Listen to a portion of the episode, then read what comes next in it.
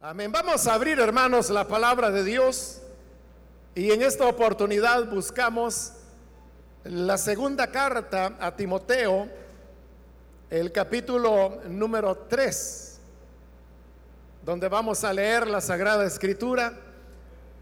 Segunda de Timoteo, capítulo número 3.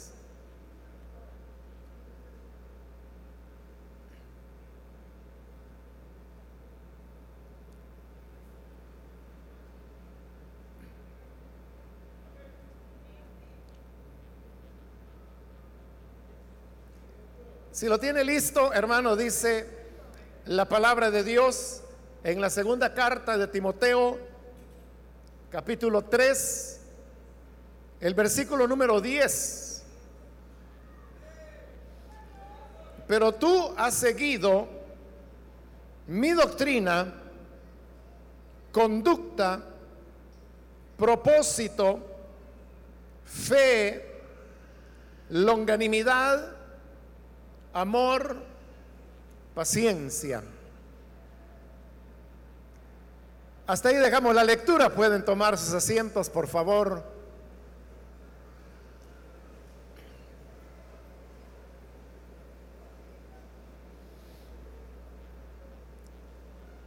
Hermanos, hemos escuchado y leído al mismo tiempo la palabra de Dios en este tercer capítulo de la segunda carta a Timoteo. Esta carta, hermanos, fue escrita en un tiempo cuando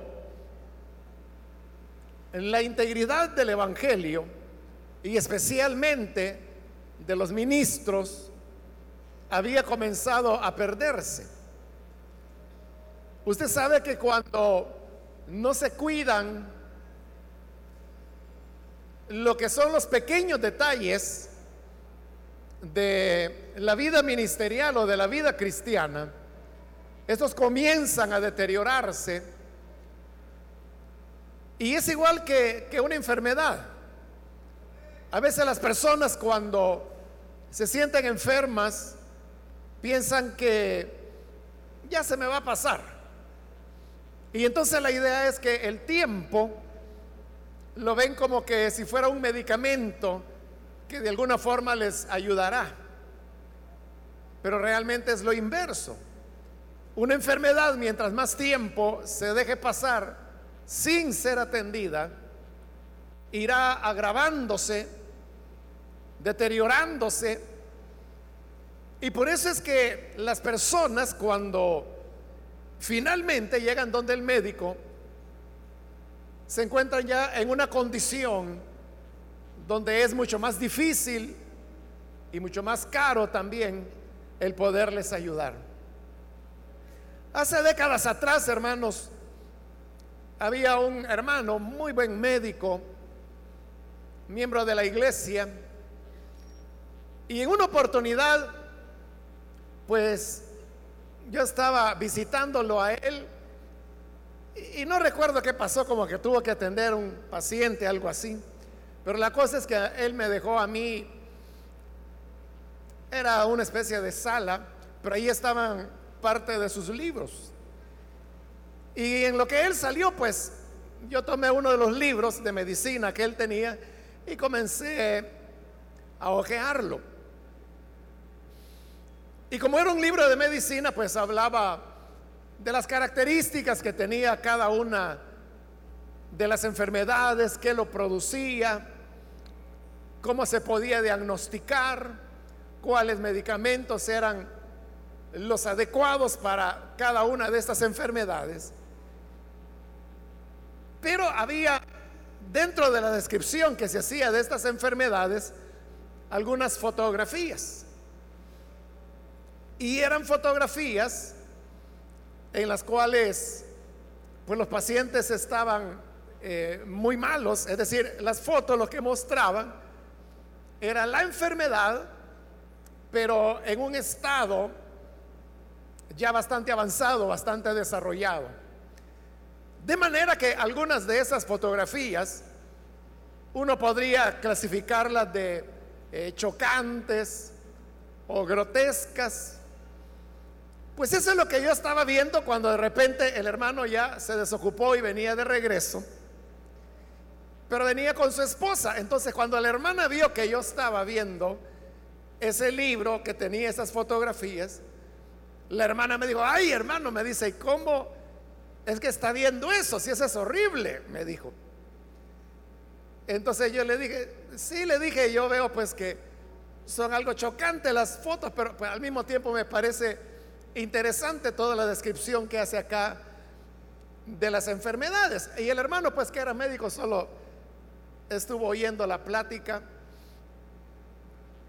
Y luego yo me dirigí a él y le dije, hermano, yo, entiendo, le dije que estas fotografías tienen como propósito ilustrar y que son fotografías que se le han tomado a pacientes que tienen estas enfermedades ya muy desarrolladas y por eso las colocan en el libro para poder mostrar el daño que las enfermedades hacen. O sea, porque esa era mi idea, ¿no? Que si iban a poner una foto de una enfermedad, no era una enfermedad pues leve, sino que iban a ponerla con todas las secuelas y consecuencias que esa enfermedad podía tener. Pero el hermano que era un excelente médico, él me dijo, mm, no, hermano, me no crea, me dice. Es que la gente así es, me dice. Es verdad, me dice que en esa fotografía la enfermedad está muy avanzada, me dice. Pero así es la gente, me dice. Ellos no son quienes cuando ven que algo comienza mal, inmediatamente van al médico, sino que dejan pasar y cuando ya están muy graves y están así como están esas fotografías, entonces es que viene. De cuando nosotros vemos a los pacientes, me dice, ya vienen así como ustedes ven esas fotos. No es una exageración ni tampoco es con propósito de ilustración, que era lo que yo entendía. Entonces lo que el hermano me estaba queriendo decir con esas palabras es que las personas no se cuidan.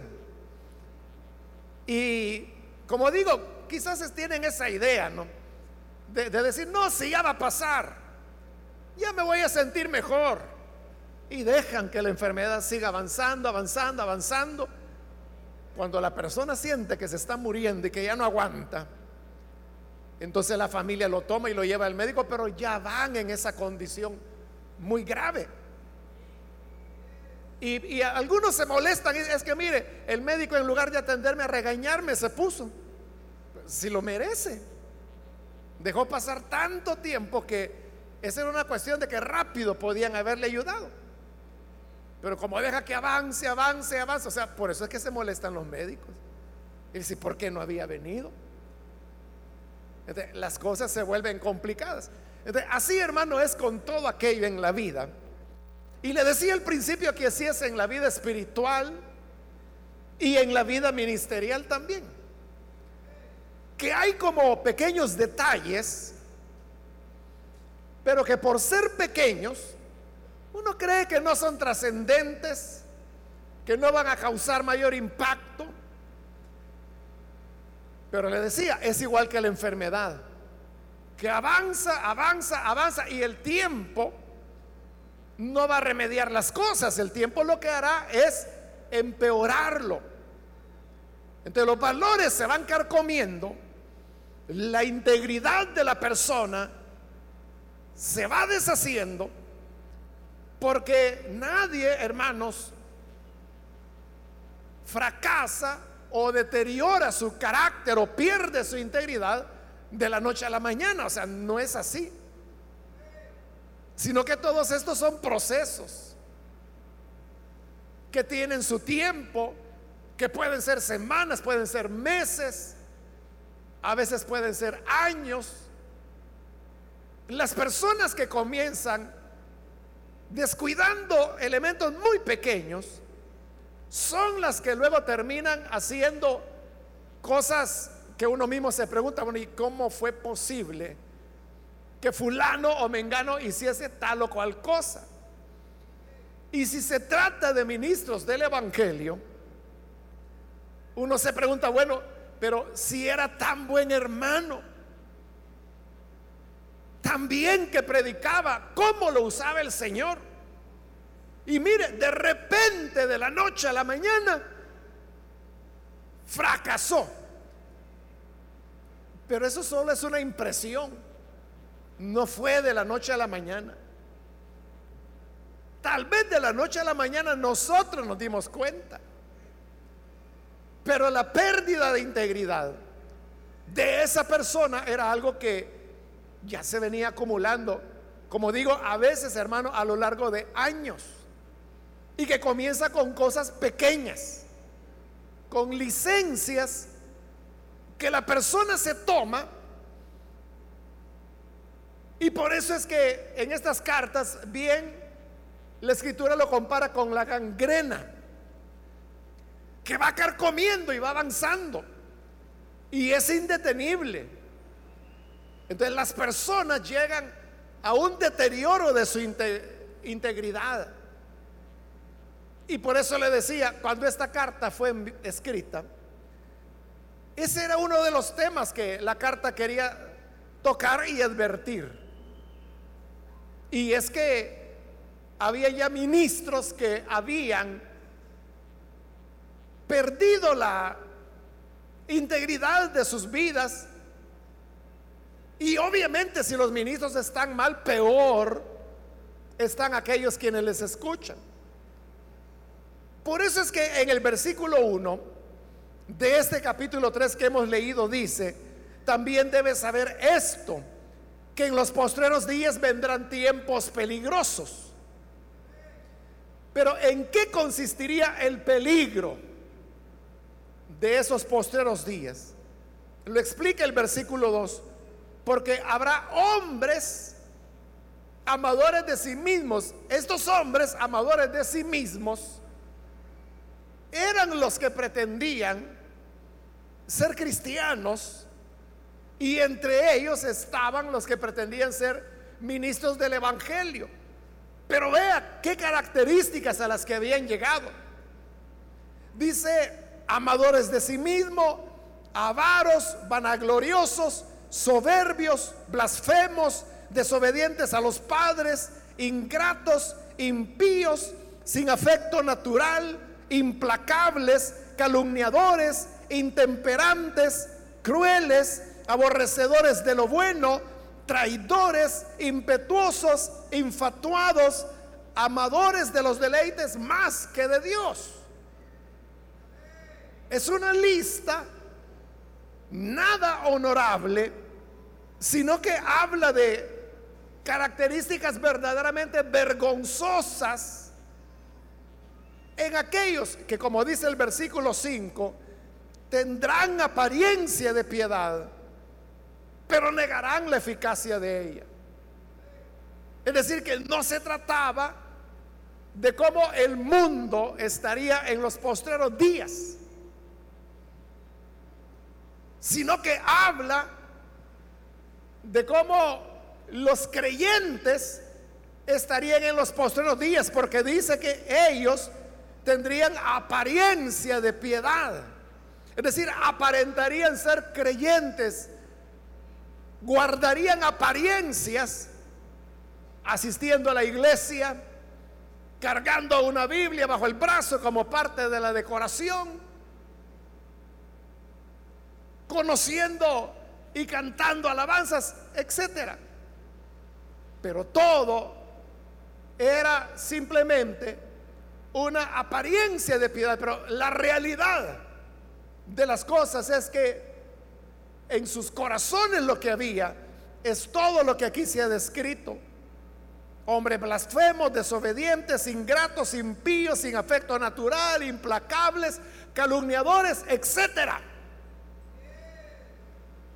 Pero ante esa realidad se oponía aquellos que en medio de tanta perdición y falta de sinceridad continuaban amando al Señor.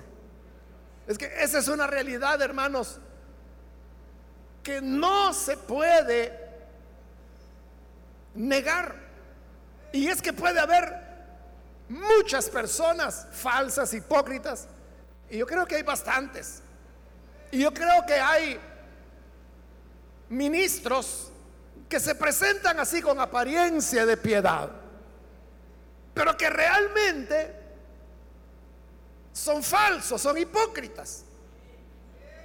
Son personas que engañan a los demás. Yo creo que hay así. Pero eso no tiene que cegarnos para la otra realidad. Y la otra realidad es que hay personas que verdaderamente aman a Dios. Que en medio de una multitud de personas que tienen apariencia de piedad, hay quienes no son apariencia, sino que de verdad guardan la palabra de Dios, temen al Señor, andan con toda sinceridad. Hay ministros del Evangelio que lo son de todo corazón, que han entregado su vida. Son esos ministros, hermanos, que siempre alguien hablará mal en contra de ellos, porque el Señor dijo que el que quiera vivir piadosamente, rectamente, sufrirá persecución. Y como parte de la persecución, el ministro muchas veces es calumniado, señalado injustamente, o es juzgado con la vara de los sinvergüenzas, cuando él no lo es. Pero como la gente no se toma el cuidado, la gente lo que hace es generalizar.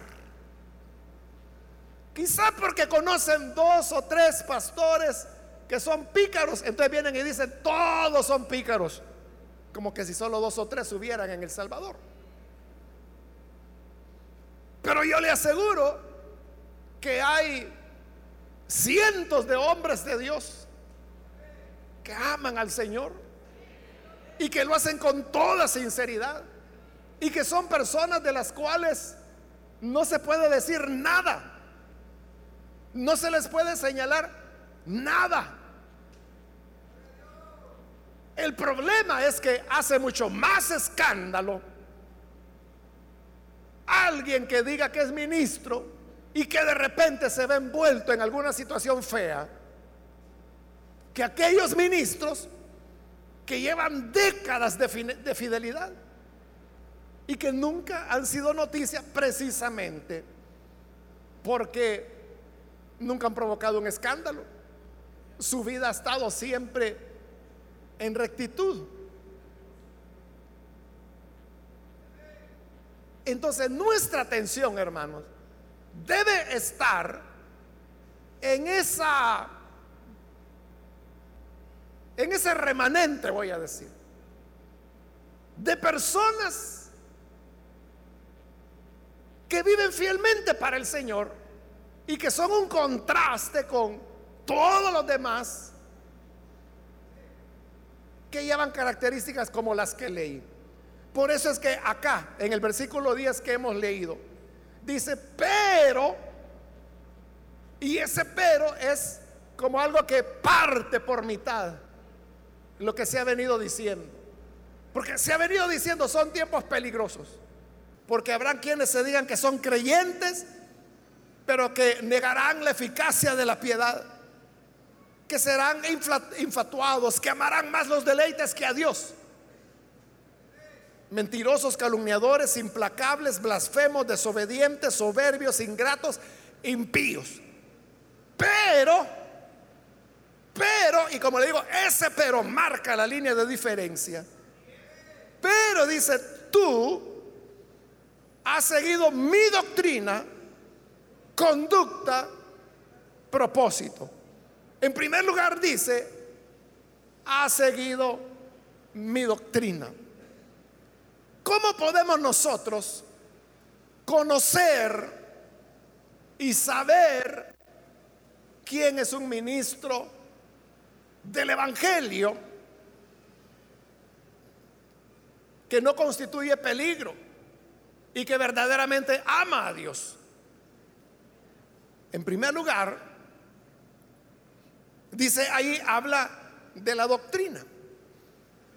La doctrina, hermanos, es la enseñanza que una persona imparte.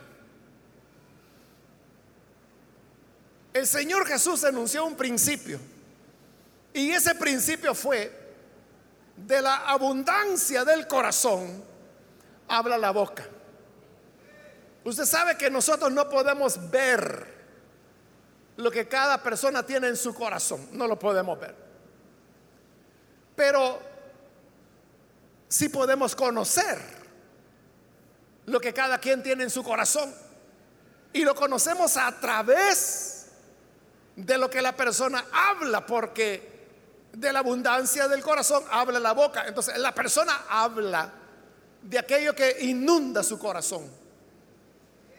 Es solamente de ponerle atención.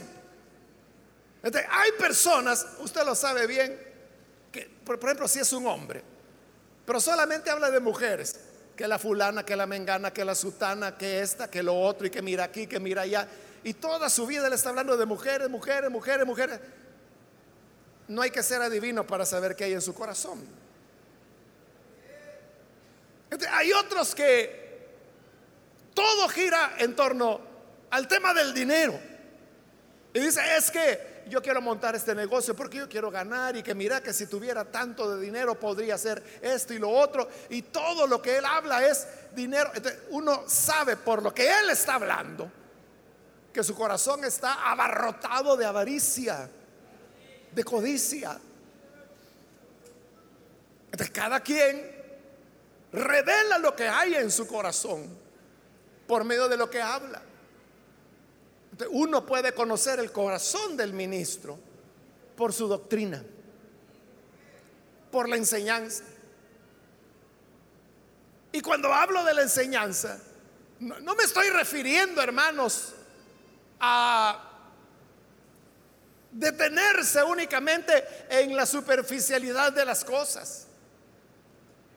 Pues uno podría decir, no, no, si el hermano predica en la Biblia, si es que hasta el diablo usa la Biblia para tentar. Me refiero a lo que la persona proyecta con su enseñanza. Usted sabe que hay personas que están enfocadas, por ejemplo, en el tema de lo que llaman la teología de la prosperidad, que ni es teología y que tampoco es prosperidad, por lo menos no para los que oyen, sino que para quien la habla. Pero entonces vea, en lo que ellos hablan, en la doctrina que tienen, están mostrando lo que hay en sus corazones. O sea, si de lo que hablan es de beneficios terrenales, de casas, de dinero, de viajes, de yates y de cosas así de ese tipo. La persona, por lo que habla y enseña, está mostrando su corazón. Entonces, repito, todo, hermanos, es solamente una cuestión de poner oído, poner atención y escuchar cuál es el tema repetitivo de esta persona. Un pastor, usted sabe que tiene que enseñar de todo. Pero en esa enseñanza, de todo, hay como elementos que se van repitiendo y repitiendo. A eso me refiero yo cuando digo poner atención. Esa sería la clave. ¿Qué es lo que la doctrina de esta persona me enseña? O sea, aquí no estoy hablando, hermanos, que si la doctrina es ortodoxa o si es una herejía, ese es otro tema, eso es algo muy básico, diría yo. Pero aquí estamos hablando de algo mucho más profundo, porque las personas que usan el púlpito para hablar de sus intereses propios, no necesariamente están hablando herejías. Están utilizando las doctrinas fundamentales del cristianismo universal. Pero en lo que enseñan, como digo, hay ciertos énfasis, ciertos temas que van repitiéndose y repitiéndose y repitiéndose. Hace décadas, hermano, yo recuerdo a un hermano que era predicador, yo iniciaba mi vida cristiana. Estaba en los primeros años de mi vida cristiana. Y él era un buen predicador. Era un buen predicador, muy buen predicador. De manera que cuando a, él lo, anunciaba en el culto, y llegaba el momento y decían, ahora la palabra de Dios nos la trae el hermano fulano, y decían el nombre, la gente empezaba a aplaudir. Porque a la gente le encantaba oírlo predicar a él. Y yo lo oí predicar a él no sé cuántas veces, varias veces. Y le digo, me gustaba, a mí me gustaba. Él predicaba muy bien.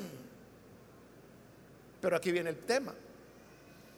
Y es que todas las veces que él predicaba, por lo menos todas las veces que yo lo escuché predicar, él siempre atacaba a las autoridades de la iglesia de la iglesia local en la cual él se congregaba. era algo especialmente contra los ancianos. él podía estar predicando, hermanos, el mensaje más maravilloso, pero de repente metía el sablazo. Y no sé, él tenía una gran habilidad, no sé cómo lo hacía, pero pronto estaba, hermanos, hiriendo y golpeando a los ancianos. Los tachaba de mentirosos, de hipócritas. Y esa era una constante. Y yo incluso, bueno, era tan evidente, hermanos. Yo a esa iglesia, pues solo de visita fui varias veces, pero, y en esas veces fue que lo oí predicar.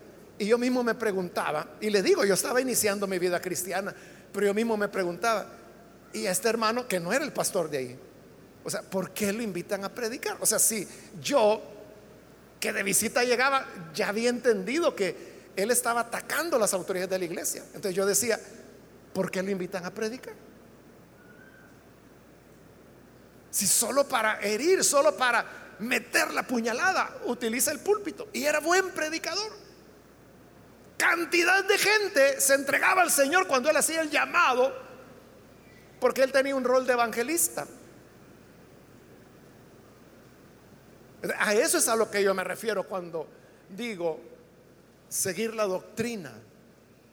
Es decir, estar muy atento a esos elementos que son repetitivos. Así como hay personas que lo que se repite en su mensaje es una puñalada que están tirándole a alguien o a varios. Hay otras personas que su tema repetitivo pudiera ser el amor. En otro su tema repetitivo podría ser la misericordia. En otro su tema repetitivo pudiese ser la negación al yo. Dependiendo, hermanos, ¿qué es el énfasis de este predicador?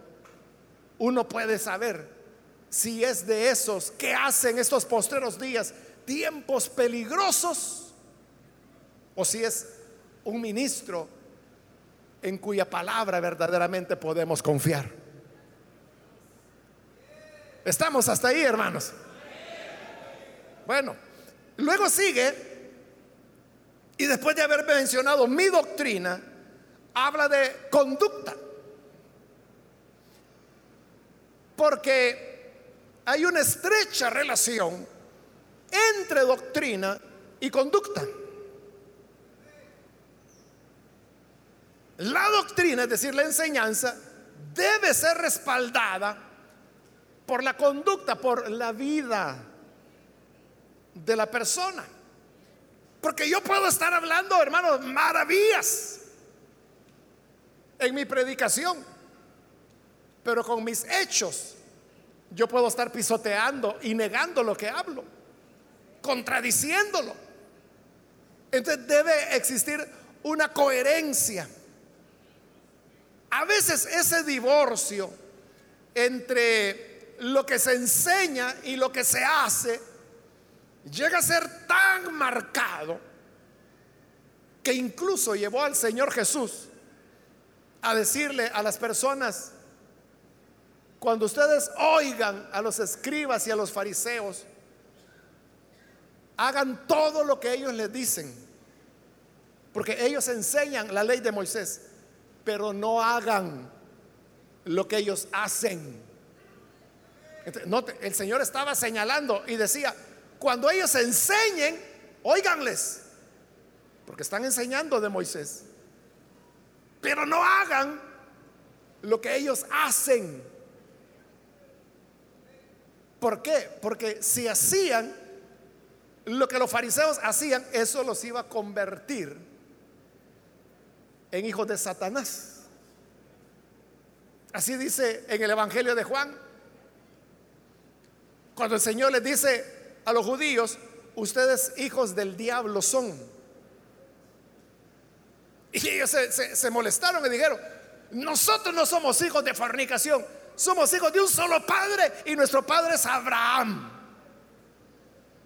Y Jesús les dijo, si verdaderamente ustedes fueran hijos de Abraham, las obras de Abraham harían pero ustedes lo que quieren es matarme. Y Abraham nunca quiso matarme. Ustedes los deseos de su padre quieren hacer. Y como el mismo Señor dice en el mismo Evangelio de Juan, que Satanás solo ha venido a matar, a robar y a destruir. Por eso les decía, ustedes hijos del diablo son. Entonces, note, había una gran diferencia. Al enseñar, enseñaban bien. Mas sus vidas era, hermano, una absoluta hipocresía. Sus vidas era hacer las obras de Satanás. Por eso le digo, debe existir una coherencia entre lo que se dice y lo que se hace.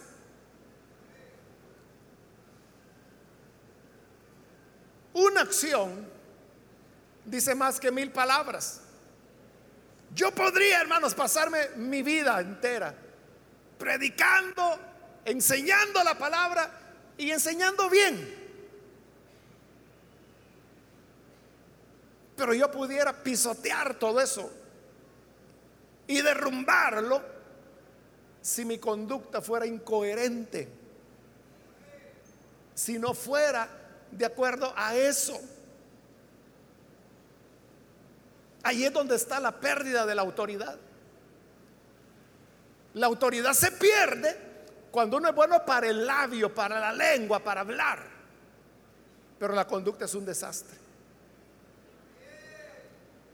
Me recuerda, hermanos, cuando esta iglesia comenzaba a nacer y salíamos con los jóvenes a evangelizar. En una ocasión fuimos a un vecindario en la calle principal, nos pusimos a cantar y la gente salía de las casas para ver qué, era eso. la gente se juntaba. Cuando la gente se juntaba entonces se comenzaba a predicar. Yo no era el encargado de la actividad de jóvenes, sino que era otro hermano. Yo era como el asistente de él. Entonces, ese domingo por la tarde, eso le estoy hablando de allá por el año 78, 79. Ya, no recuerdo, pero la cosa es que ese amigo yo era el que estaba encargado. Quizás el otro hermano, el que era el verdadero encargado, no había podido llegar. No recuerdo. La cosa es que estamos ya cantando y cuando llegó el momento, hermanos, de entregar la palabra, porque allá se había juntado los vecinos, yo vine y le dije a otro joven, y le dije, eh, hermano, a ti te toca adelante a predicar. Y él me dijo, no, no, no, no, me dijo, aquí no. Y a mí me sorprendió, ¿y por qué no? Es que aquí me conocen, me dijo. Y a mí me dejó así todo conturbado. Bueno, tuve que poner a otra persona. Pero luego, pensando en eso, hermanos, y él era uno de los entusiastas, de los que le encantaba predicar así en, las calles, en los mercados, en los buses, donde quiera que fuéramos. Le encantaba, pero ahí él me dijo, no, no, no, no, aquí no, me dijo, porque aquí me conocen. Ese es el punto. Que cuando no hay coherencia entre lo que se dice y lo que se hace, hay una pérdida de autoridad. Bueno, él por lo menos dijo, no, aquí no, porque saben mi realidad, no lo voy a hacer. Pero como hoy estamos viviendo tiempos peligrosos, hay gente tan hipócrita que saben que la gente sabe lo que ellos son en realidad y aún así siguen predicando. y siguen desde el púlpito condenando los pecados que ellos mismos practican. No digo pecados que cometen, pecados que ellos practican, es su práctica de vida.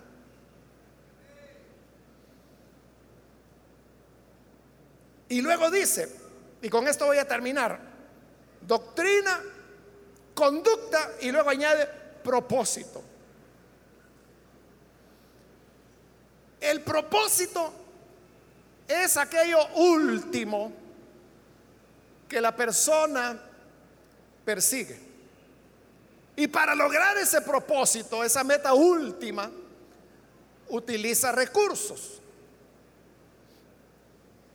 Usted lo puede ver y ya lo puede ver, desde ya lo puede ver en los candidatos, candidatos a algo, que puede ser a diputados, alcaldes, a la presidencia.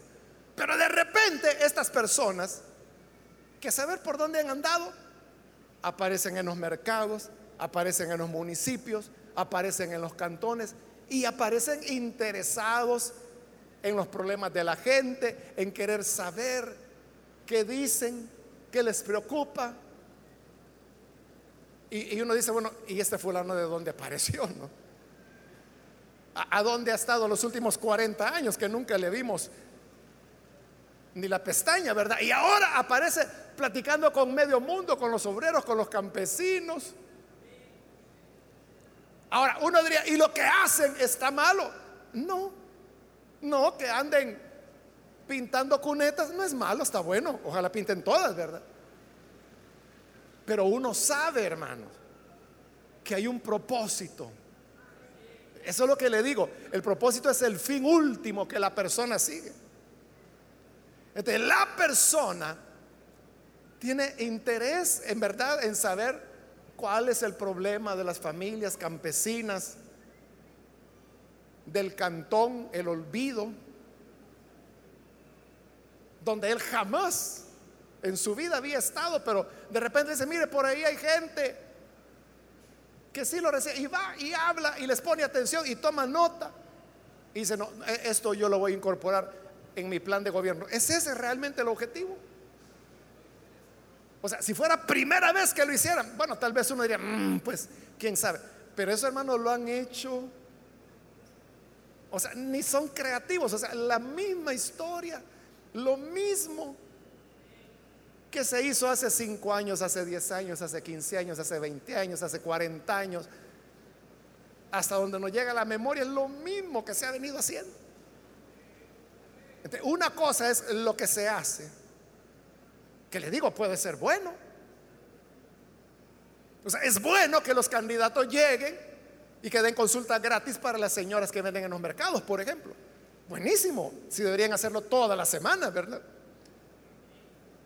El problema es que el interés y la preocupación no es la salud de las señoras. El interés es los votos que con eso logran. Entonces, igual el ministro. Un ministro puede tener buena doctrina, puede tener una conducta coherente, pero ¿cuál es el propósito? O sea, no es que sea malo tener sana doctrina, al contrario, hemos dicho que esa es una de las marcas del buen ministro. Y tener una conducta coherente con la doctrina, pues ya dijimos que ese es el sello de la genuinidad pero el propósito. Porque una persona puede hacer todo eso y pudiera ser que su propósito es su promoción personal. Él ser reconocido, tener popularidad, ser famoso, como el Señor dijo, que los saluden en las plazas, que les asignen los primeros lugares en las sinagogas, sentirse halagados. Por eso es que cuando Pablo en la segunda carta a los Corintios habla de la venida del Señor, Él dice, no juzguemos nada antes de tiempo, hasta que venga el Señor, el cual dice, mostrará las motivaciones de los corazones. Es decir, ¿por qué la gente hacía lo que hace? O sea, no es tanto qué hace, porque lo que hace puede estar muy bien.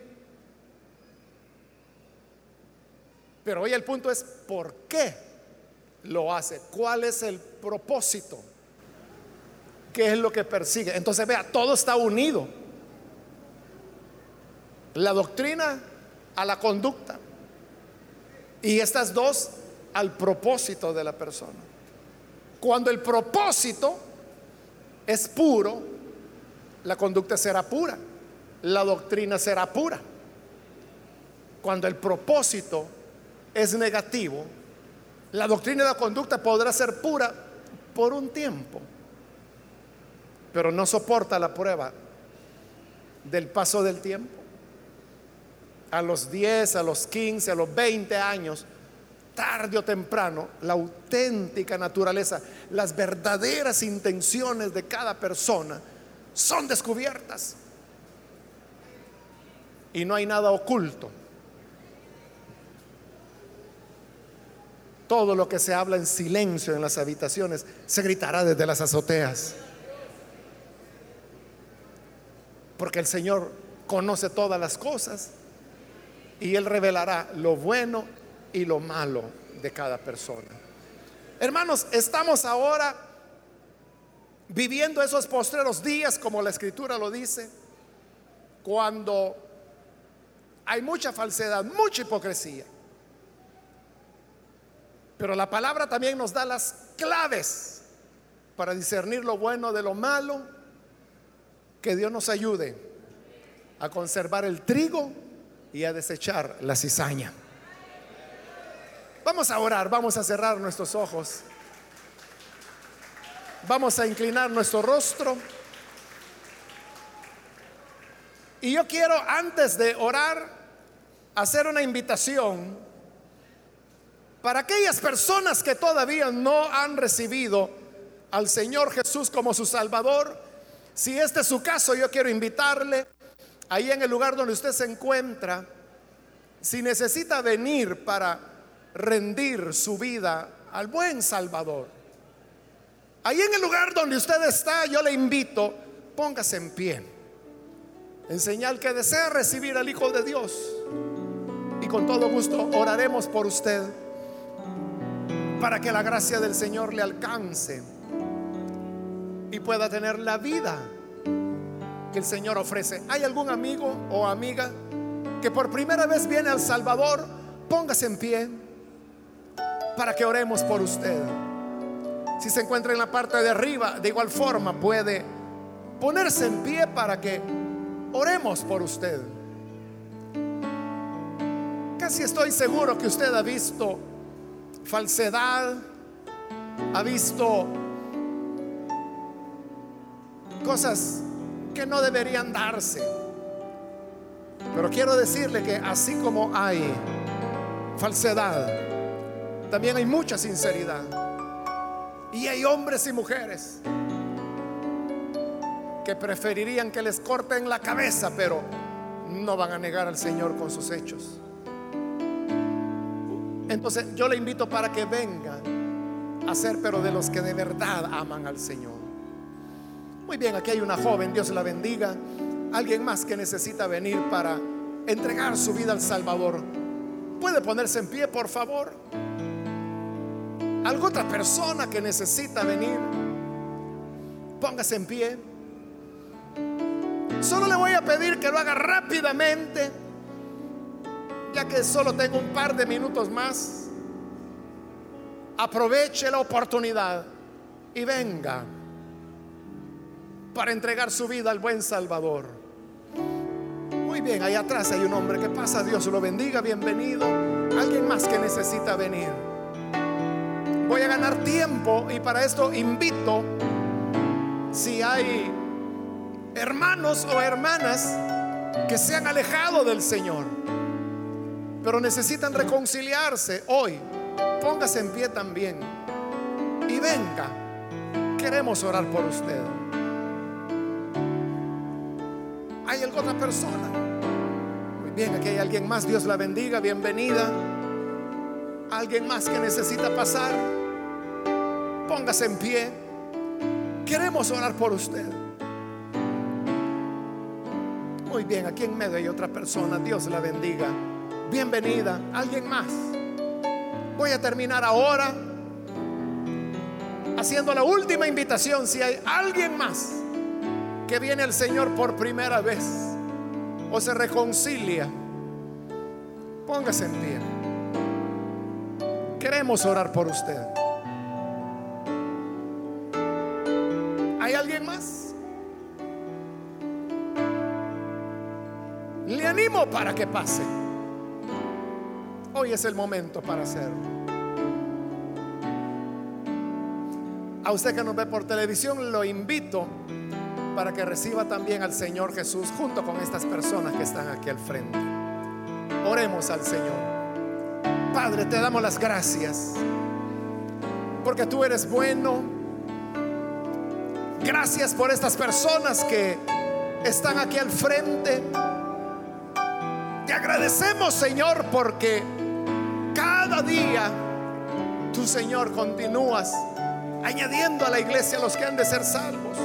Lo mismo te pedimos por aquellos que a través de la televisión, de la radio, del internet, están abriendo sus corazones para recibirte a ti, para tomar sus vidas